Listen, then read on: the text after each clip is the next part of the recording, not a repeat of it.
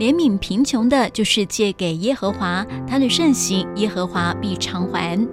啊，在旧约的诗歌智慧书当中呢，总共有五卷呢。这五卷书都是在探讨人生的大问题，以及面对这些问题所需要的智慧，因此才叫做智慧书。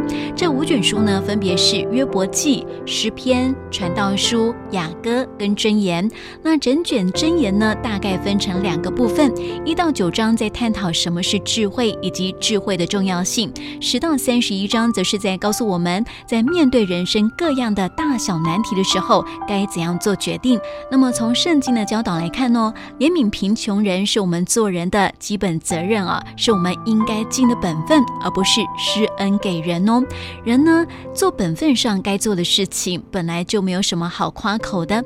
但是神对我们这些能够尽本分的人，他总是有特别的恩典要赏赐给我们。神说他要将你所做的善行更多的偿还给你，好像你所做的这一些善行啊，都是做。坐在他的身上一样哦，在马太福音就说：“我实在告诉你们，这些事你们既坐在我这弟兄中一个最小的身上，就是坐在我身上了。”上帝非常愿意将我们所做的这一切好行为，等同是坐在他的身上一样。上帝愿意赐福给人，特别是那些为了神的荣耀，愿意伸手去帮助那些有需要的。